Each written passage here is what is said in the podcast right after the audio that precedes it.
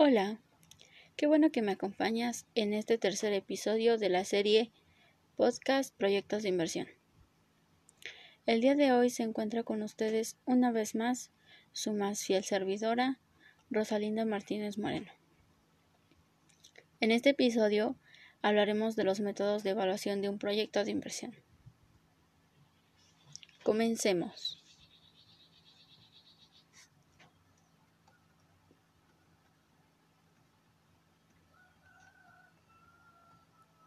En este episodio hablaremos sobre los temas relacionados con los métodos de evaluación de proyectos y lo que conlleva, tales temas como los flujos de efectivo, el valor presente neto, la tasa interna de rendimiento, eh, en cuanto al análisis de sensibilidad de riesgos, el análisis de costos, la toma de decisiones entre comprar o producir el bien o el, el producto, etc.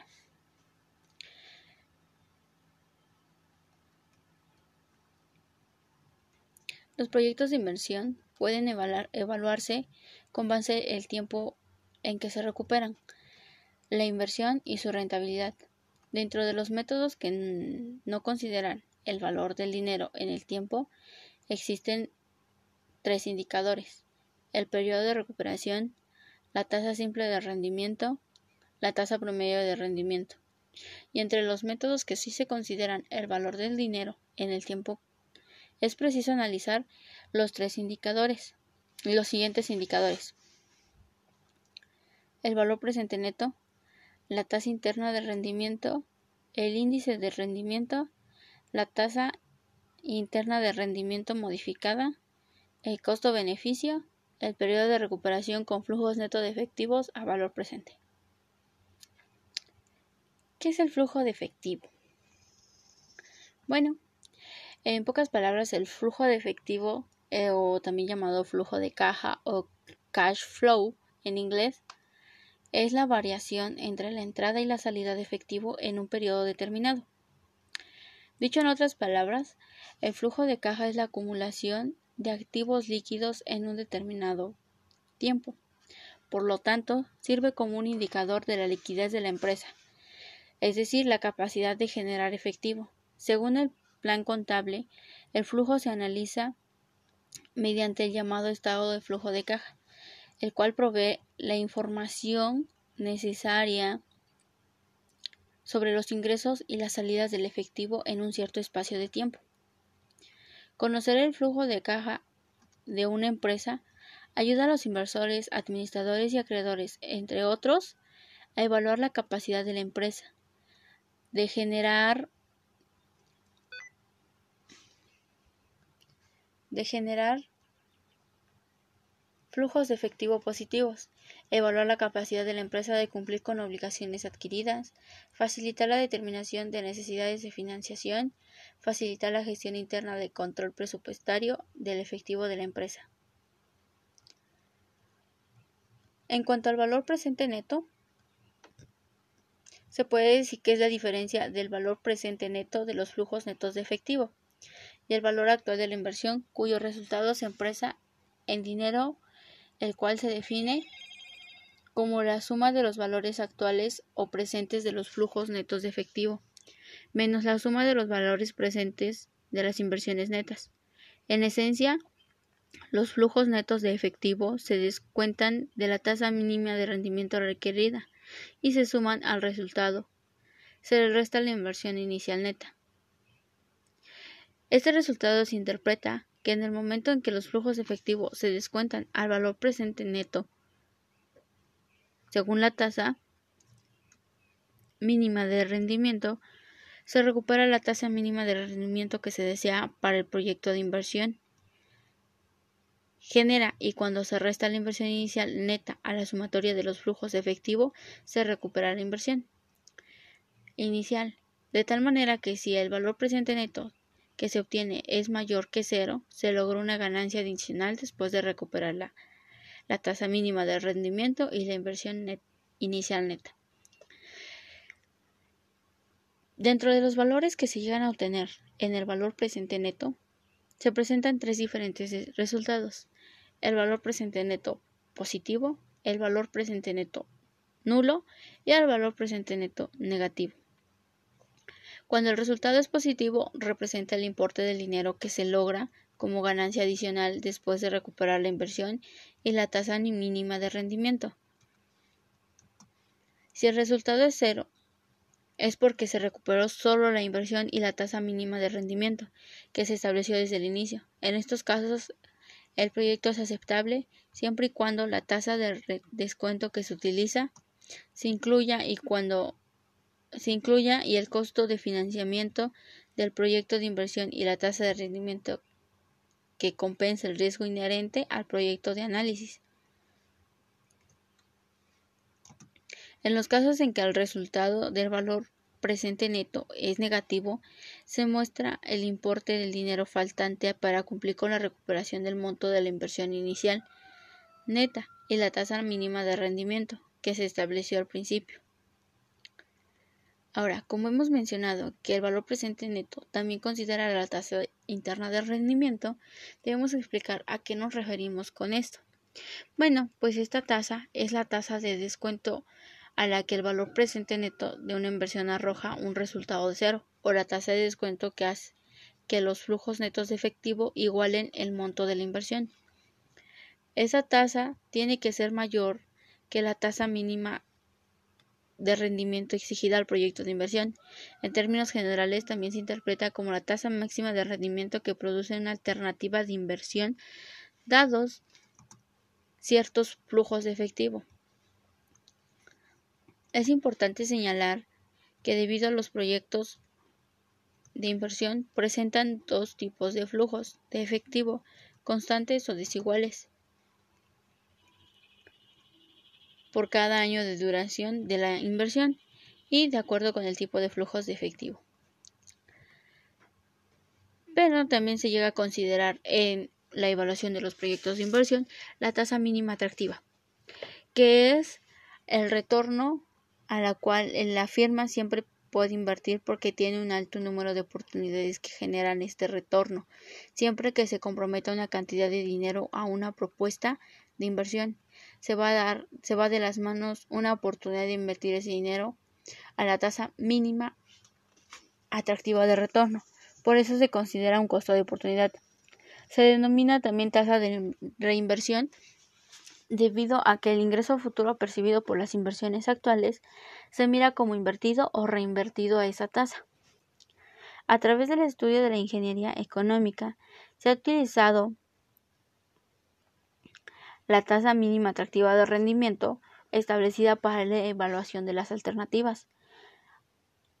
El estudio de una tasa de interés adecuada debe comenzar inevitablemente por un examen de las fuentes de capital para seguir con el análisis de las oportunidades de inversión de perspectiva. Solo así podrá tomarse una decisión inteligente al elegir una tasa de interés o una tasa de impuestos, el cual es importante para los fondos obtenidos por fuera de la compañía, en vista de que el interés pagado por estos préstamos es deducible de impuestos. Este hecho tiende a ser más atractivo el que las compañías se financien por fuera que con fondos propios. Ahora, ante todo debemos considerar eh, la pérdida del valor o la ganancia del valor de nuestra moneda. Entonces debemos considerar cuánto influye la inflación en los flujos en cuanto a nuestro proyecto de inversión. Bueno, como sabemos, la inflación incide sobre los flujos efectivos de un proyecto y sobre la tasa de descuento requerida por la empresa. Y así la inflación distorsionada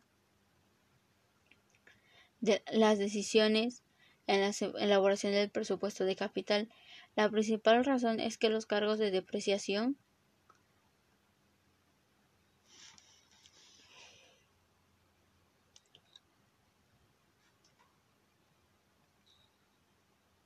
se basan en el costo original del activo y no en el costo de reposición. Con la inflación de utilidad aumenta y una parte creciente es grabada así que los flujos en términos reales disminuyen. La inflación puede afectar en mayor o menor intensidad a los flujos de efectivo dependiendo de la naturaleza de estos. Así la inflación podría afectar más a los precios de venta o bien a los costos. Los empresarios generalmente combaten la inflación tratando de disminuir los costos y manteniendo precios competitivos, pero no puede nadar en contra de la inflación generalizada en la economía y en consecuencia sus flujos de caja podrían ser en términos reales cada vez menores por la pérdida del poder de compra del dinero. De ese modo, la inflación incentiva las inversiones con recuperación rápida y que requieran una menor inversión de capital. En virtud de lo anterior, para considerar el efecto de la inflación, ya que los flujos de efectivo se calculan en términos nominales y no reales, es necesario considerar algún factor de deflación al calcular el valor actual neto del proyecto. En ese sentido, Van Hort aclara que el factor fundamental es si el criterio de aceptación, es decir, la tasa de rendimiento requerida incluye una prima por la inflación esperada. Entonces los flujos de efectivo estimados también tienen que reflejar la inflación. Es necesario entonces ajustar tanto los ingresos como los costos y gastos de acuerdo con una tasa de inflación para cada uno según se estime que estos van a variar. En cuanto a los otros métodos,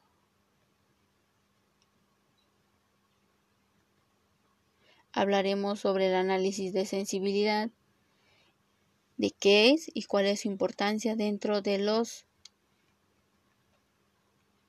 proyectos de inversión.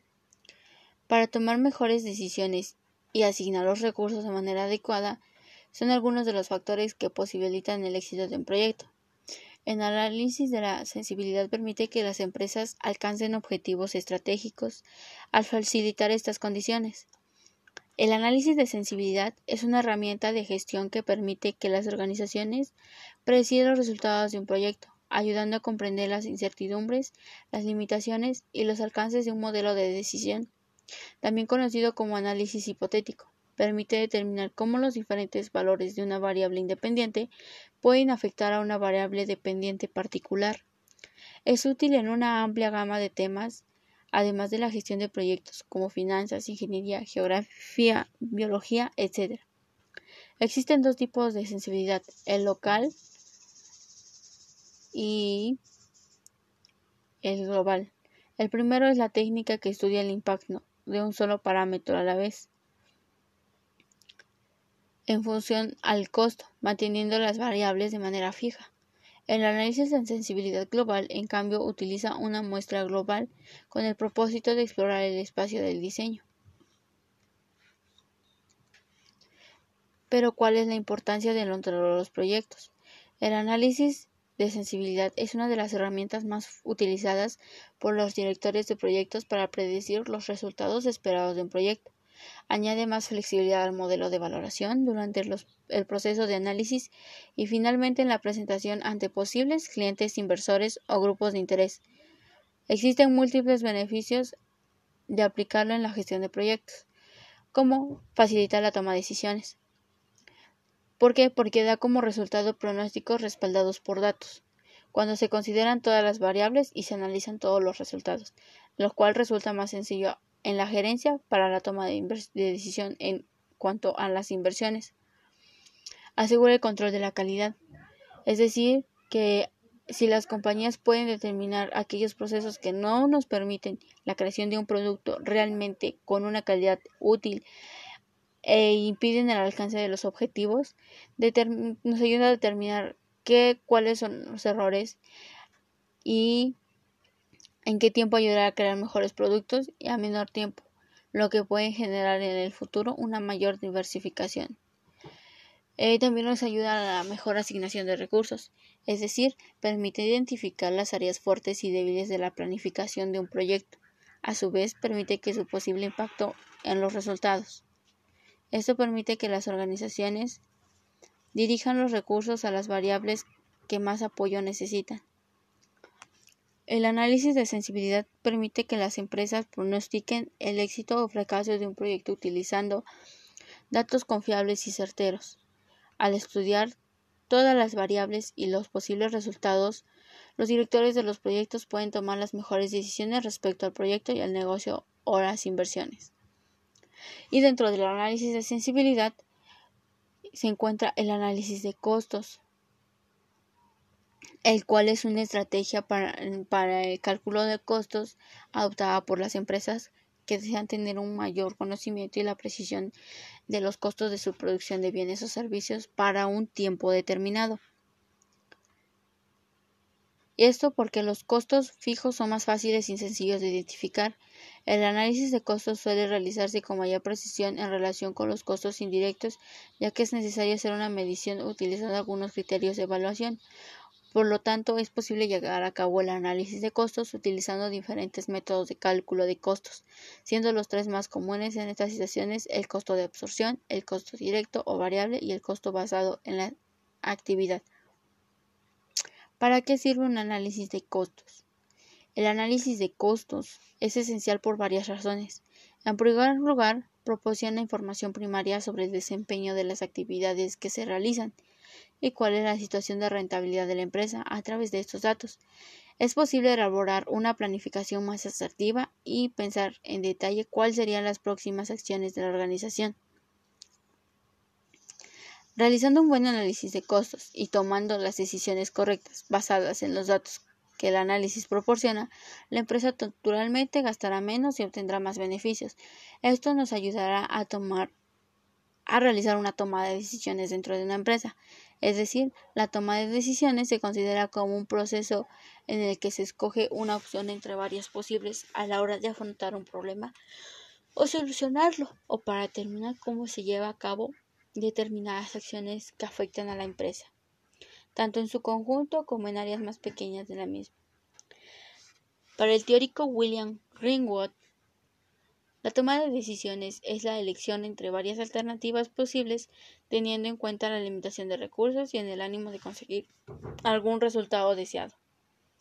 Es decir, a través de la toma de decisiones en la empresa se determina una situación o problema, se analizan las posibles alternativas para solucionarlo y se aplican aquella más adecuada, para después analizar si el objetivo deseado se ha conseguido o no.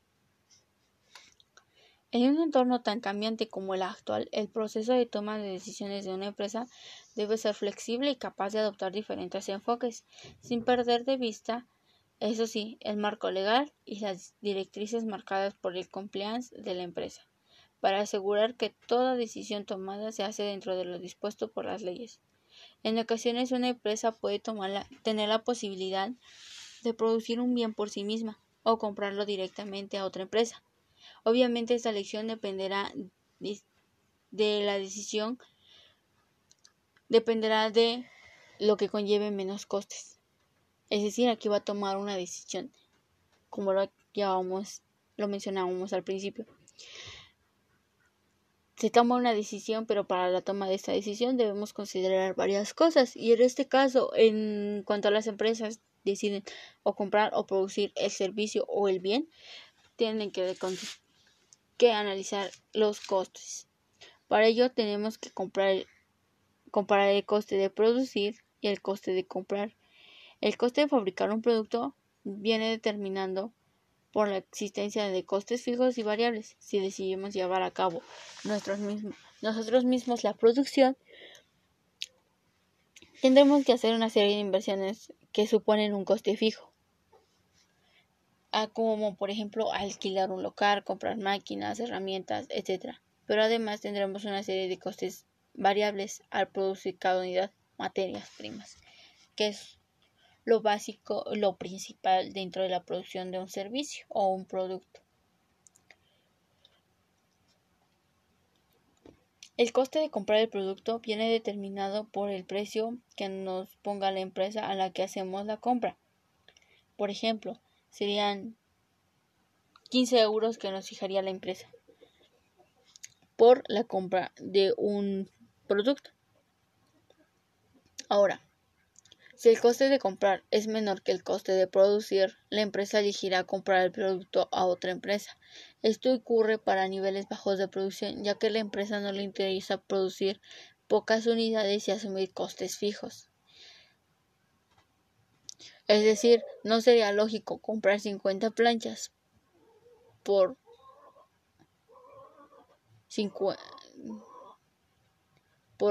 100 euros cada uno para hacer una sola camiseta.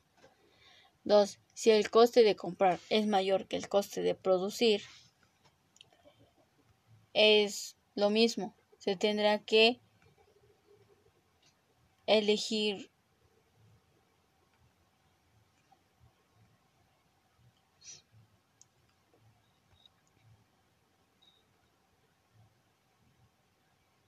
el producir el producto ya misma.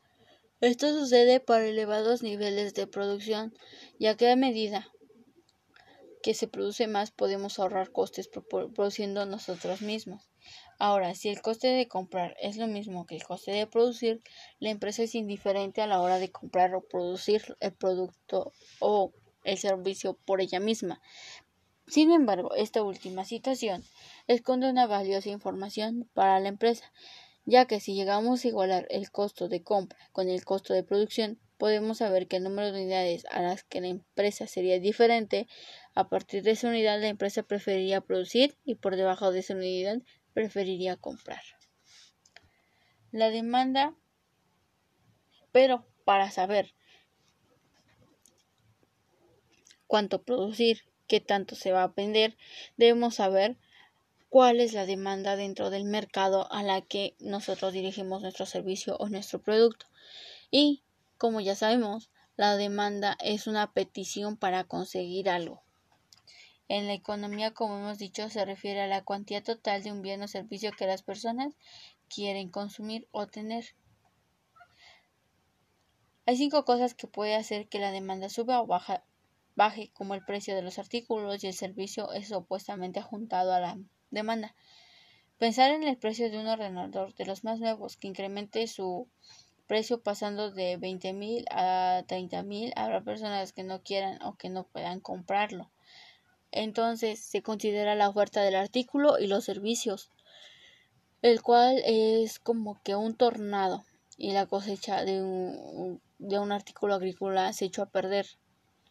En esta situación la empresa debe tener menos artículos, suben los precios y de esto tiene que mantener la rentabilidad a pesar de que si el artículo es necesario se venderá igual. El lugar de los artículos son vendidos. Siempre habrá un coste de transporte metido en el precio de venta de este artículo. Y es indirectamente proporcional la forma y el método de transporte usado. El pago del demandante. En este punto es clave dialogar para fijar un buen precio, el artículo o servicio en cuestión. Los deseos y las necesidades básicas, como los alimentos o la ropa que desea comprar, o también la marca, pues nos llevará a tomar la necesidad y una buena decisión y saber cómo conocer la oferta dentro de un mercado.